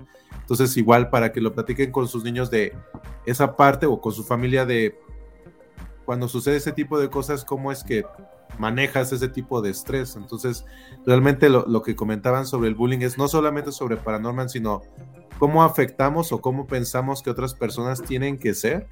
Entonces, este, pues ayuda mucho a, comenzar estos temas con, la familia. O sea, este en particular sí funciona muy bien para, para los para, para, la gente que tiene, que tiene hijos. Sí, o sea, la, forma en cómo está hecha, digo, lo más intenso es hasta el final, final, final, no, dura como unos 3, 4 minutos esa parte, pero sí tiene muchas cosas que, que funcionan, o sea, tienes el tema de la familia de Paranorman, Paranorman su relación con el bullying, la hermana de Paranorman con su novio, él con su abuela, la parte de las brujas, la parte del pueblo con las brujas, entonces sí sí ayuda, o sea, tiene varios temas en los cuales puedes este, apoyarte para estar tratando eh, esta parte. Entonces, este, a pesar del tiempo que ha pasado, creo que es bastante universal en lo que maneja. Y, pues los, es un acercamiento pues al cine de zombies y de brujas. Que, es, el tipo de temas que vamos a hablar, que, que estamos hablando en esta ocasión. Pepper. Pues creo que Isidro ya lo resumió bastante bien. Eh, sí, véanla, es una película hermosa, no nada más por cómo está realizada, eh, eh, es hermosa por cómo trata el tema de, justo eso, cómo vemos a, los monstruos y cómo aún actualmente seguimos reflejando muchas de esas cosas en cómo nos comportamos con los demás. Eh, creo, que, creo que ese es el, el gran mensaje de la película. Y los, los zombies sí, dan miedo, son zombies muy bien hechos. Eh, los fantasmas, eh, es dependiendo del fantasma también, pero todo, todo el diseño de personajes está muy, muy bonito. Eh, creo que sí puede llegar a dar, a dar miedo en el, en el contexto correcto y no solamente por los monstruos en general. Entonces, definitivo, si, la, si pueden darle una checada, vale muchísimo la pena. Ahí queda la recomendación de Paranorman, que, eh, pues tuvimos dos de Laika, iba, iban dos de, Disney. Continuamos para ver qué más tenemos esta noche con recomendaciones de, de horror para todas las edades. Nada más quito esto primero y luego ya. Pero yo sí, sí sabemos qué, qué, otras recomendaciones tenemos porque ya teníamos la lista antes, pero ustedes se van enterando conforme va avanzando el programa. El programa, una serie de eventos desafortunados. Eh, no sé si estamos hablando de la película, de los libros, de la serie de Netflix. Cuéntame un poquito, Isidro. Aquí aprovechamos para echarle montón y hacemos una triple recomendación en una sola. Entonces, Perfecto. Eh, este, muchos habrán escuchado, ahora sé que dependiendo de cuándo les haya tocado, habrán escuchado alguno de las tres versiones que tiene este producto, que es la versión de la serie de, de la, la, serie que hizo Netflix, la película que en su momento se trabajó con Jim Carrey, o un poco antes, los que les tocó ver los libros. Aquí en México los primeros que llegaron es con esta imagen que tenemos ahorita en pantalla del de libro. Fueron las, esa, este, a mí me tocó verlo en Gandhi, Perdón por Gandhi, ayúdanos a, este, a pagar esto, ¿no es cierto? Este, me tocó verlo, entonces habían llegado los primeros cuatro libros en español en su momento. Y algo que llama mucho la atención en este caso es cómo está escrito el libro. En este caso lo que vamos a seguir es a Lemon Snicket, que es un periodista o un investigador que nos va a estar hablando de la vida de tres niños, son dos, son tres hermanos, son dos niñas y un niño, el cual, como mencionan, tiene una serie de eventos desafortunados. La primera es que quedan huérfanos. Y entonces, algo que es muy interesante en, los, en las tres versiones que existen sobre este mismo, esta misma IP, es este, que ambas tratan de reflejar mucho el, el tema, cómo se van expresando las cosas. Entonces, este, por ejemplo, eh, en, en alguno de los textos te dice que eh, empieza, dice, la palabra carnívoro que aparece en el título de este libro significa comedor de carne. Y una vez que has leído una palabra tan sangrienta, no hay ninguna razón para seguir leyendo más. Este carnívoro volumen contiene tal angustiante historia que consumir cualquier parte de su contenido hará que se te revuelva el estómago, incluso más que con la comida más desequilibrada. Entonces, todo el, el, el texto va a, hablando así, habla mucho de cómo están este, las palabras, cómo se describen, cómo se definen. Esto mismo en una versión diferente en la película y en la serie se está haciendo. La película lo que hace es resumir tres libros y lo que hace la serie de Netflix es cada dos capítulos es un libro. El total de la obra son 13 libros, entonces empezamos con el mal principio, luego pasamos por el cuarto de los reptiles, este, la ventana, luego está el... Ahí se me fue ahorita el nombre. Miserable Mill, la Academia Austera, el Elevador, la Villa, el Hospital, el Carnaval car este, Carnívoro, el Grim Grotto, este, el Último Peligro y el Fin. Entonces, aquí a mí me gusta mencionarlo porque sí lo considero que es un. Estaba indeciso si es terror, o es suspenso, o es todo, pero realmente nos trae a, al terror real, que son personas que realmente son malas. En este caso, el personaje que aquí vemos, que es el conde Olaf, es una persona que está constantemente tratando de quitarle la fortuna a los tres este, huérfanos. Baudelaire, que es este, es este Violet, Plus y Sonny. Y cada uno de estos niños tiene habilidades diferentes. Violet le gusta leer. No, perdón. A Violet le gusta hacer cosas a Klaus le gusta leer y Sony le gusta morder cosas, porque como es una bebé, este, muerde cosas y hace cosas con lo que muerde. Y, y se expresa con, sonidos. Que de repente dicen ga, ga, y dice, ah, claro, el niño quiso decir tal cosa. Y entonces todo el tiempo el Count of Love está tratando de hacer trucos para poderlos engañar, porque van pasando los niños de persona en persona que los está tratando de cuidar y siempre el tema es que claramente es el conde Olaf con algún tipo de disfraz. Los adultos nunca se dan cuenta de esto y los niños siempre tienen como que resolverlo. Obviamente si se los comento así parecería que es como medio escúbido el asunto, pero realmente el conde Olaf, eh, tanto en la versión escrita como la interpretación de Jim Carrey y la interpretación que hace este Neil Patrick Harris, o sea, realmente es un personaje siniestro. O sea, sí es una persona que no se va a detener en cualquier sentido y va a matar, va a quemar, va a generar este cualquier situación para ob- obtener su objetivo y va encontrando personajes que son igual de malos que él. O sea, aquí sí no hay, no hay un tema como de redención. Los, los personajes realmente, el, el Conde Olaf es una persona que, que no le interesa este, las cosas. Cada una de las versiones del Conde Olaf de lo que estamos haciendo va teniendo sus matices, pero precisamente este, todos tienen el mismo sentido. Y los niños tampoco son unos niños como ingenuos que piensan que el mundo es todo felicidad. O sea, sí entienden ese tema. Entonces, por eso yo lo, los, las tres historias o las tres formas en que se representa la historia, sí lo, lo pongo en este contexto porque pues es el terror real de, de alguien, o sea, vamos desde perder a tus padres en un incendio hasta este, una persona que te anda persiguiendo o te quiere matar. Por ejemplo, en el caso de, en la parte del el cuarto de los reptiles, el Conde Olaf tiene un cuchillo y, y tiene a los niños en un cuarto y le dice, si sales te voy a cuchillar y si sales va a pasar tal situación. Entonces, este, así como, como lo estoy contando, también parecería como muy agresivo luego, entonces... eh, depende de sus niños para verlo, entonces la versión que considero que puede ser la más, este, la, que llega un momento en que si es desafortunado seguirlo leyendo es el texto, es muy divertido, o sea, tiene muchas partes del lenguaje que creo que para un niño puede enriquecer su lenguaje, pero sí hay que dosificarlo porque realmente te hace sentir miserable si te los lees todos al mismo tiempo. En el caso de la película es la versión como más tranquila porque pues se resumen tres libros en, dos horas. De película obviamente la parte visual es algo maravilloso que tiene este, la versión con Jim Carrey Jim Carrey no, fue en este momento en su carrera que no abusó de lo que estaba haciendo, entonces juega entre lo siniestro y lo cómico, pero no, no, es, este, no es el Jim Carrey de Ace Ventura, sino es este Jim Carrey más mesurado en, en- en su forma de actuar. Y en la versión de Netflix, que les comento, cada dos, cada dos capítulos es un libro, vive un- en un punto intermedio entre los libros y la película, en el cual sí tiene bastantes elementos, toda la parte del diseño de, de producción también es fantástico de lo que se hizo con, con la serie de Netflix.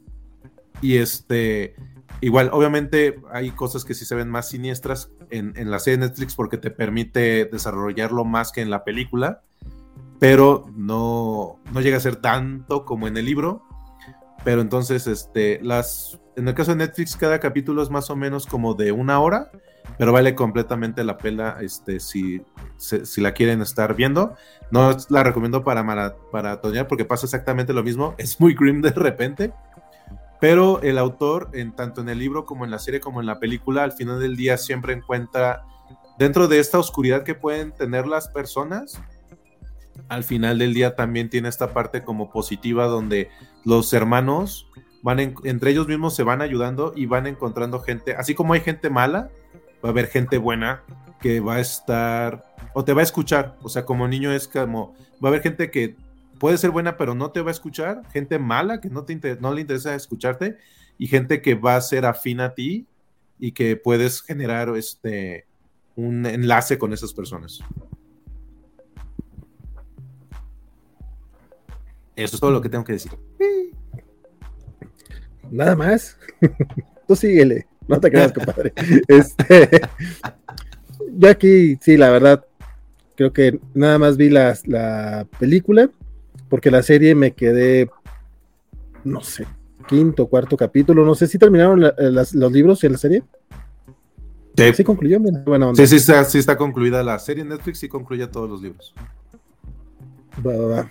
Sofi, ¿tú cuál viste? ¿Cuál te gustó? ¿Cuál odiaste? Dime. Este, Porque yo también odio, película- que nadie, nadie ha odiado nada hoy todavía. Perdón. Es que somos gente No, voy a decir que la odié, pero voy a decir que sí me costó mucho trabajo ver lo que vi de la película, porque sí me choqué mucho, porque justo vi la parte donde él se intenta casar con Violet para, para robarles la herencia, entonces sí estuvo como que muy mala onda. Entonces sí me choqué mucho. Este, y pues mi, mi duda era si ya está, si sí estaba terminada en, en la serie, pero este, la verdad es que sí, a mí sí me costó mucho verla precisamente por eso de que yo no aguantaba tanta tragedia. y creo que termina en tragedia, entonces, este, pe- pero está chida la recomendación. Por lo menos no, no te miente el título, ¿no? Es un título honesto.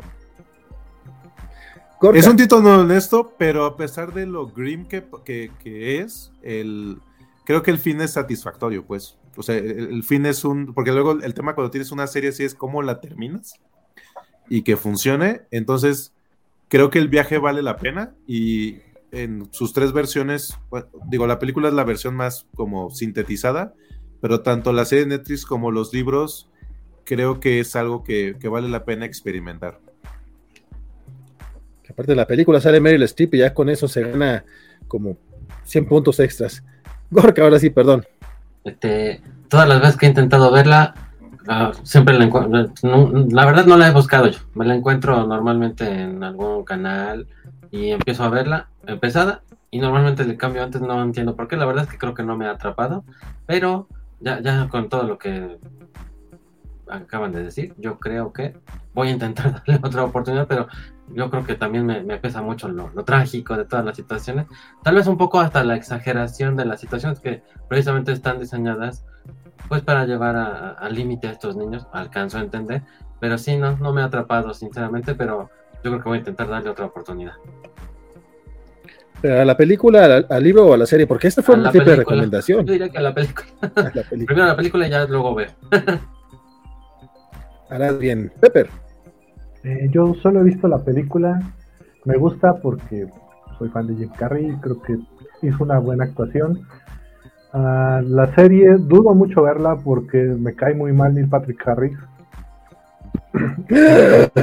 Yo quería odio, pero no de ese tipo. eh, lo siento, no puedo. Me parece una persona demasiado falsa. Por lo mismo, bueno, y porque vi como tres capítulos de How I Met Your Mother y ¿por qué están intentando hacer a personas horribles como que sientes, que sientes empatía por personas horribles? Todas son personas horribles. Pero bueno, ese no es el Pelea a punto. muerte aquí. con cuchillos, vale, pelea muerte con cuchillos. Este, ese no es el punto O sea- aquí. Eh, creo que eh, me quedaría más con los libros, solo porque me interesa ver de, de qué va la trama y no creo que vayan a hacerlo en, en películas. Creo que leería los libros. Ya. Yo la verdad no, no me acuerdo por qué dejé la serie. O sea, no, no recuerdo cuál fue la... Probablemente porque era básicamente una la, la versión alargada de lo que ya había visto en, en la película. No se tardó mucho, o sea, cinco años después, bueno, a lo mejor diez, pero ya llegas a una edad que diez años realmente no es nada. Entonces, entonces fui así como que, pero si acaba de salir la película, ¿por qué vamos a tener una serie de televisión? Este, a diferencia de Pepper, a mí sí me cae muy bien Neil Patrick Harris y aparte Barney se me hace súper gracioso porque se entiende que es una mala persona. Pero también las malas personas, hay razones por las que son malas personas. La única persona que no te debe caer bien en How I Met Your Mother es Ted, que Ted es un ojete que no tiene una razón para ser mala persona. Pero bueno, como dijiste, este no es el tema, eh, no es el tema ahorita. Pero, pero, Tim Barney, no, no, no, Barney es un ojete, o sea, tampoco, no digo que esté en redención, nada más lo puedes entender y es muy gracioso. Este, una serie de eventos desaf- desafortunados, la verdad es que no se me ha ocurrido para el tema de terror porque es un terror muy, es, mm, no sé, como que es más, iba a decir rimbombante, pero eso es para palabras, este, pero sí es como muy, llega, lle- eh, muy extremo, muy en el rollo, muy exagerado, muy, eh, no sé si, no sé si aplicaría la palabra fársico, o sea, que es que es, porque sí, hay una parte que es fársica, pero hay otra parte que es como comedia negra. O sea, maneja como varios, va- varios Tonos. temas. Y varios tonos. Y no están tan cercanas. O sea, la película es del 2004 y la serie es del 2017. Para mí, eran- para mí era como que acaba de salir la película. ¿Qué pasó aquí? 10 años en un segundo. Casi 15, no importa. Digo, lo que, La anunciaron en 2014. lo que se agradece es que sí se aventara Netflix todo. O sea, que sí la acabara, que no me la dejara ahí a la cabo vivo de, bueno, y continuará. Y- Son tres temporadas, ¿no? Creo. sí. Sí, sí, por lo menos. Este, quién sabe si algún día la retome. Podría ser, digo, estoy retomando Riverdale, que no, no retome una serie de eventos desafortunados. Hablando Ah. de cosas de terror, que Riverdale sí es de para terror. todas las edades. la mejor Riverdale, el mejor placer culpable. está complicado. Luego, de hecho, va a haber un cobacheando que lo explica más o menos. Sale, eh, ah, no, hay un cobacheando que lo explica. Salió la semana pasada, eh, la, la, última semana de septiembre. Entonces, por si lo quieren echar, yo, yo no hablé de, de ello realmente porque apenas este, estoy retomando. Fue Semixli quien se encargó de todo ese chismecito. Yo hablé de los comiquitos de Archie.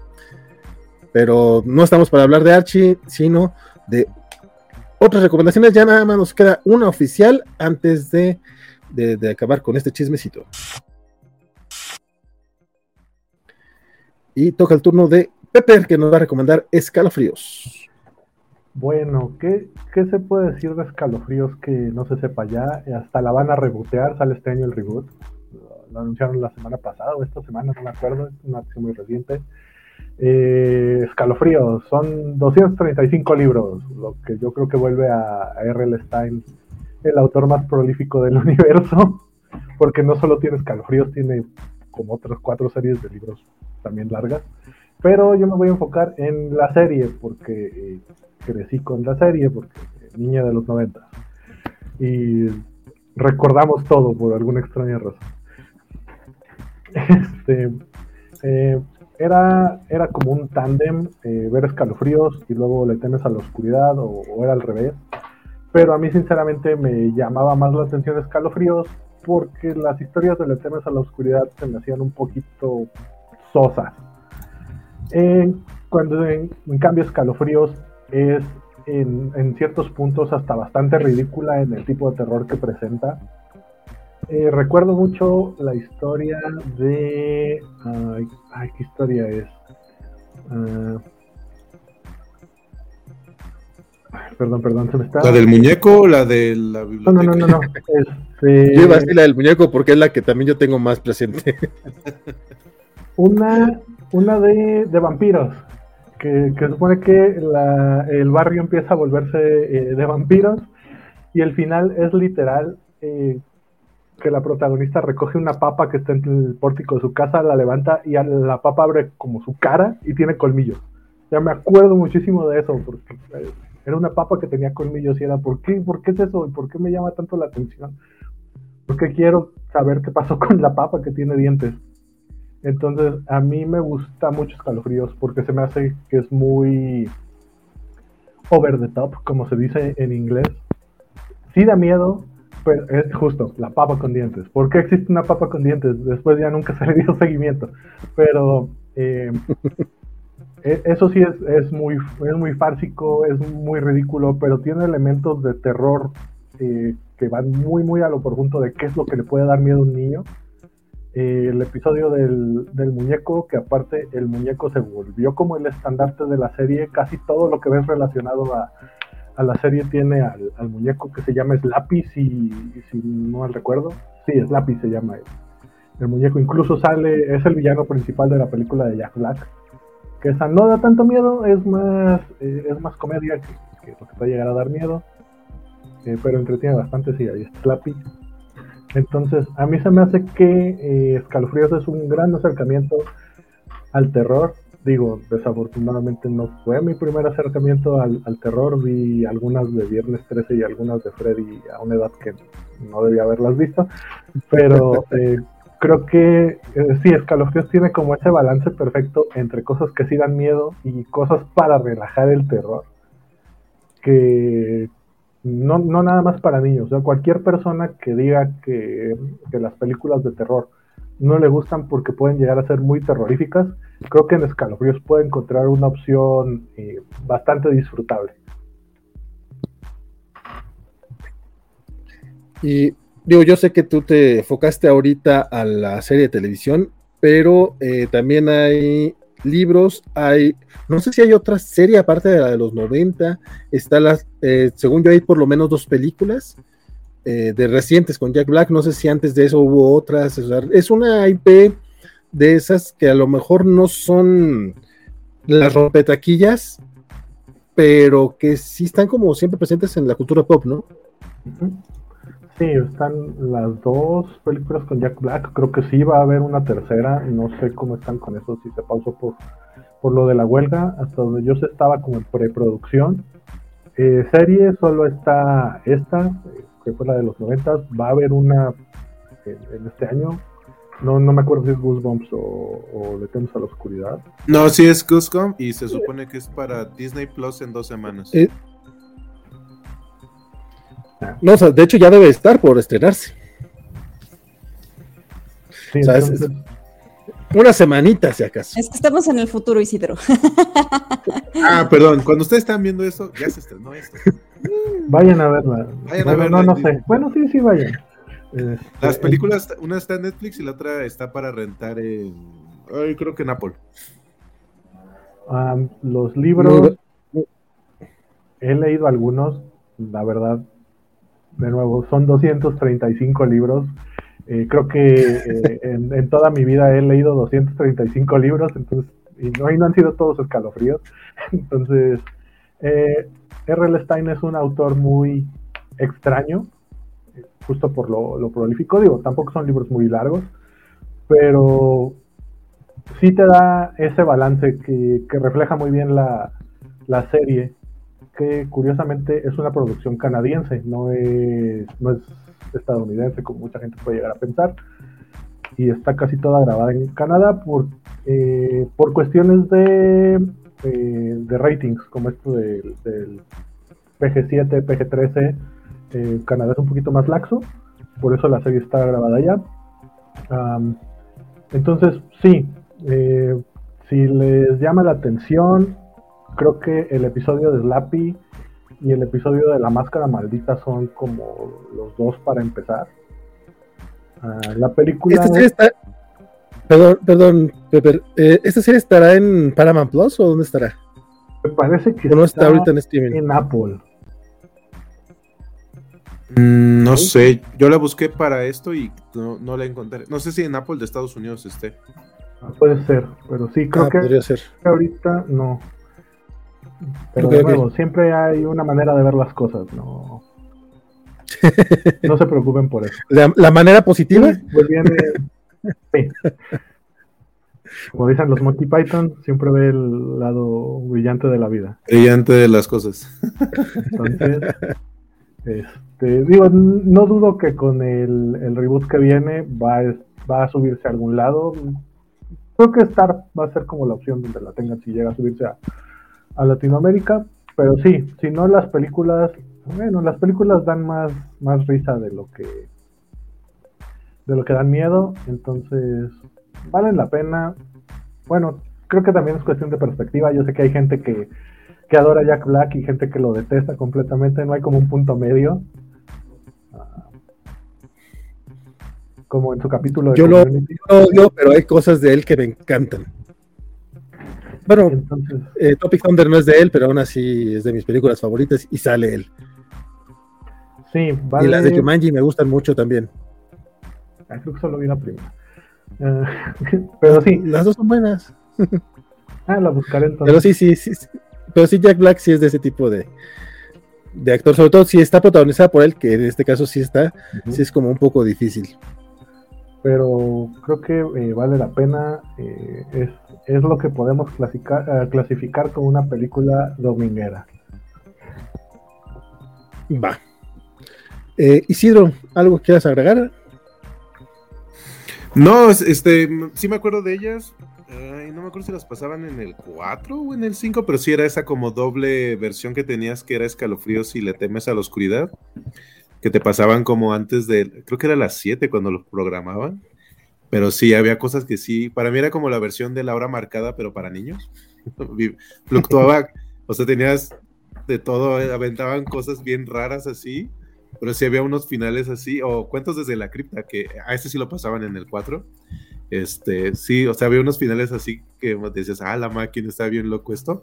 Los libros sí nunca los, nunca me dio la curiosidad de leerlos, pero sí los he estado viendo que los han publicado, los están republicando constantemente. Entonces, si no encuentran la serie en YouTube o donde sea, este, pues los libros sí andan por ahí danzando. Y por lo que he visto de las recomendaciones de, de- en papás, pues son, pues son buenos libros para andar ahí leyendo este, en las noches a sus chamacos. Sí, no quieres que duerman, evidentemente. Este, Sofi. No, ¿Tú pues lo vas editando, ¿no?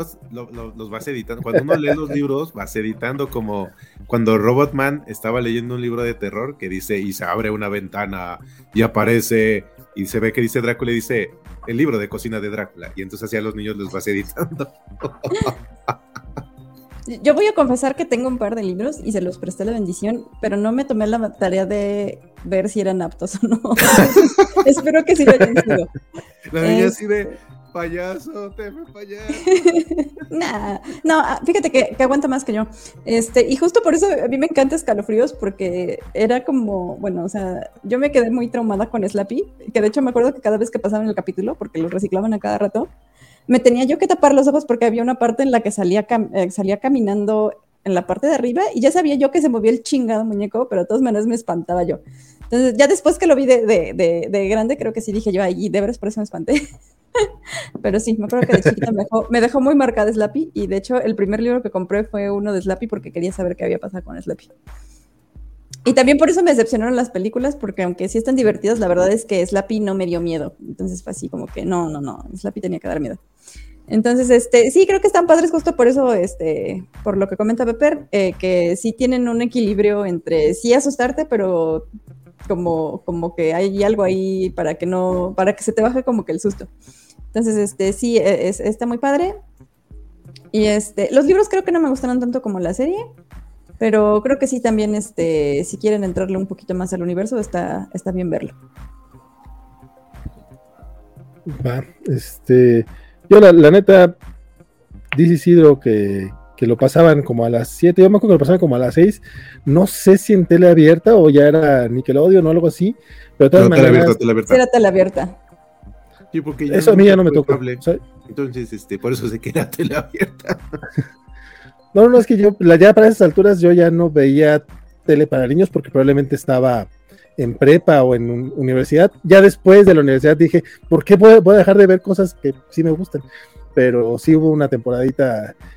Lo ubico con Nickelodeon porque es como cuando empiezan a salir Rockrats y Ed, y esas chingaderas que ya no me gustaron, porque lo- la, la la gráfica se me hacía muy grotesca. Y a lo mejor no tiene nada que ver con eso, y a lo mejor ni siquiera salía con, en esos canales, pero como que ligo mucho escalofríos y, que, y le temas a la oscuridad con, con toda la barra de Nickelodeon. Como que sí es esa. Sí estaba en ese bloque. la- Sí, sí estaba en ese es que para mí es como ese momento de la televisión que yo me salté. ¿Qué te puedo decir? Este, y pues con eso terminamos las recomendaciones generales de, de- de esta, de esta noche, de, esta, de este programita, pero no por eso este, dejamos de hablar de cosas de terror para todas las edades. Quédense un poquito para en, en las palabras finales, este, cosas que nos quieran recomendar y, cosas, y ese tipo de detallitos.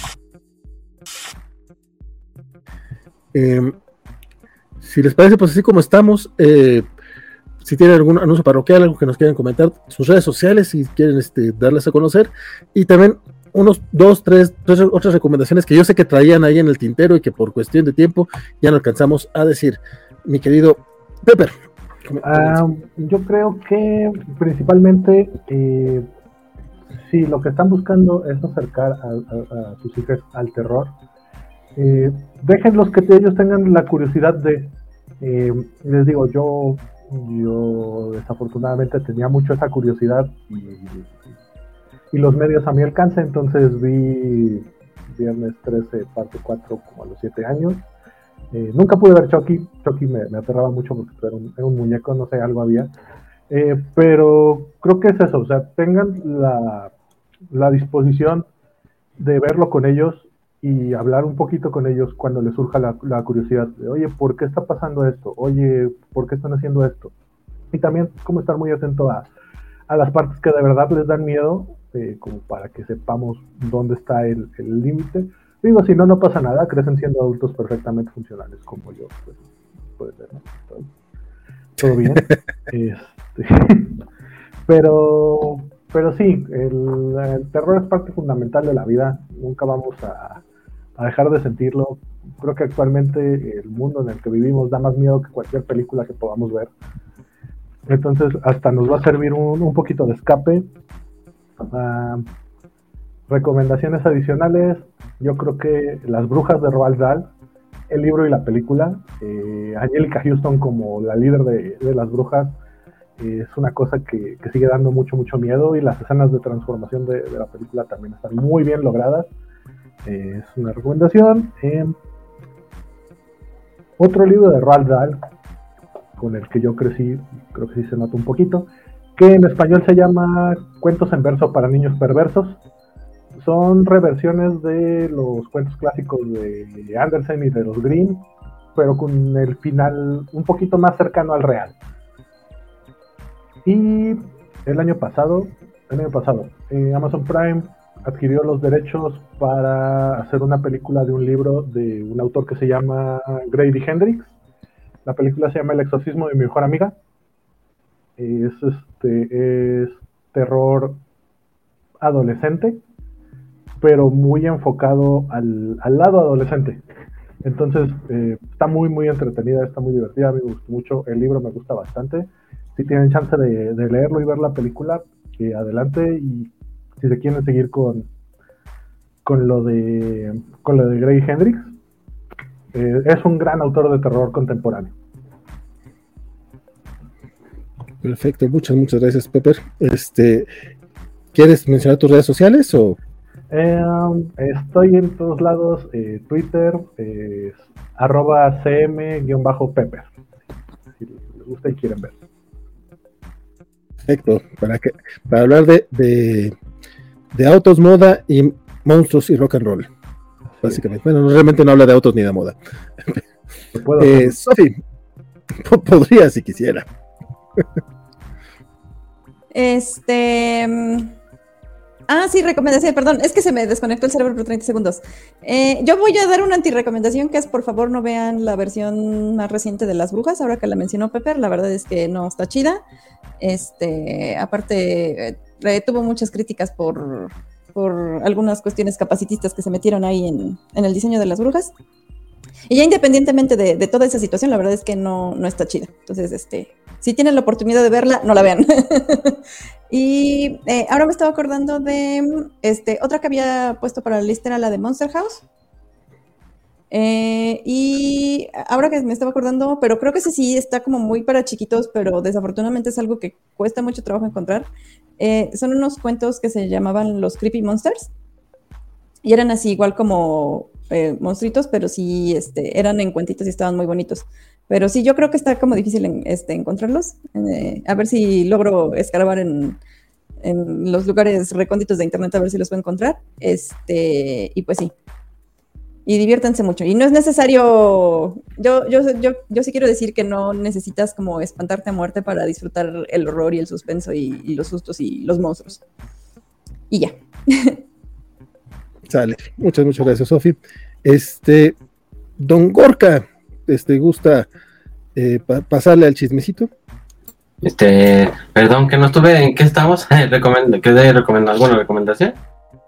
Sí, a las, rec las recomendaciones finales. Ah, okay. Este, y si tienes este eh, presentaciones, eh, yo sé que estuviste la semana pasada en la mole, pero no sé si tengas por ahí otros otros eventos próximos como... No puedo estar la semana pasada en la mole porque la mole apenas va a ser esta, este fin de semana. Estamos en el futuro. No. oh, sí, oh my God. Fue la semana pasada. Editen, editen. Pero no.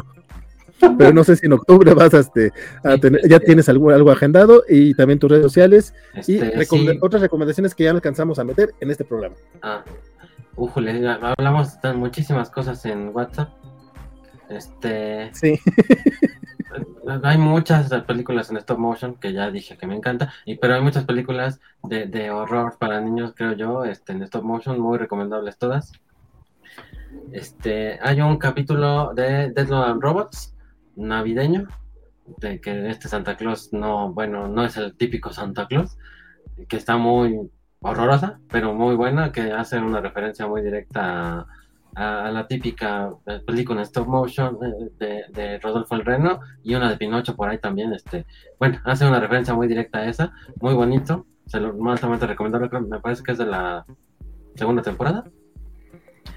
Este, búsquenlo, véanlo. Este, hay un capítulo de una serie que se llama Películas para no dormir, que se llama Cuento de Navidad, que es de Alex de la Iglesia, donde habla, mm, no, no creo que sea muy fácil de encontrar, pero es muy bueno, este, hay una ladrona por ahí, este, no, un grupo de niños hacen como una especie de hechizo con una ladrona que se encuentran y resulta que toda la historia eh, gira en torno a que pues estos niños creen en lo sobrenatural, pero resulta que de alguna manera el hechizo aparentemente funcionó, pero está muy bien dirigida la historia, muy bueno, este, ¿qué más, qué más? Son muchas, no, ¿verdad? No tantas. Este, bueno, ese, corto de Alex de la Iglesia, muy bonito, lo de Dead Robots, Mm, ah, pues todas las cosas de horror de Tim Burton, que seguramente hay muchos fans aquí, este, El extraño mundo de Jack, Frankenweenie, El cadáver de la novia, Stop Motion, altamente recomendable también para estos días de Halloween, pues vayan a verlo y ahí me encuentran como Gorka la Ilustrador y al gatito que está aquí lo encuentran como Taro Chan Cosplay, este, en muchos eventos ya fuimos a la mole y vamos a ir a una cosa que se llama la nostalgia del juguete en, no, no sé, este, octubre 8, es el es domingo, va a ser allá en el Futurama. Y todo el mes de octubre en las redes voy a estar publicando los diferentes eventos los que estamos viendo porque vamos a estar en eventos de octubre, no, de octubre y hasta noviembre. Vamos a ir a la Feria del Libro del Zócalo, probablemente a la Filig, este, a una cosa que se llama el Print está ahí en Bolívar 8, así que síganos, sean fans de Taro Chan, y si no, pues, pues ni modo. Espero que les guste. les va a caer la maldición gitana. Sí, sí, de gatito cosplay. Taro Chan, Taro Chan está bien bonito. Isidro.